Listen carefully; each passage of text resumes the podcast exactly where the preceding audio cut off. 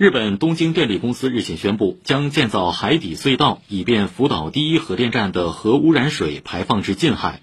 相关调查和勘探预计于九月开始，年内启动施工。但是，福岛核污染水排放入海事关全球海洋生态环境安全以及各国人民生命健康。日本国内外对此举可能带来的影响表示强烈担忧和反对。日媒称，围绕福岛排污一事，日本政府希望得到国际原子能机构的认可。日前，国际原子能机构高层人士访日，要求东电和日本政府提供相应信息。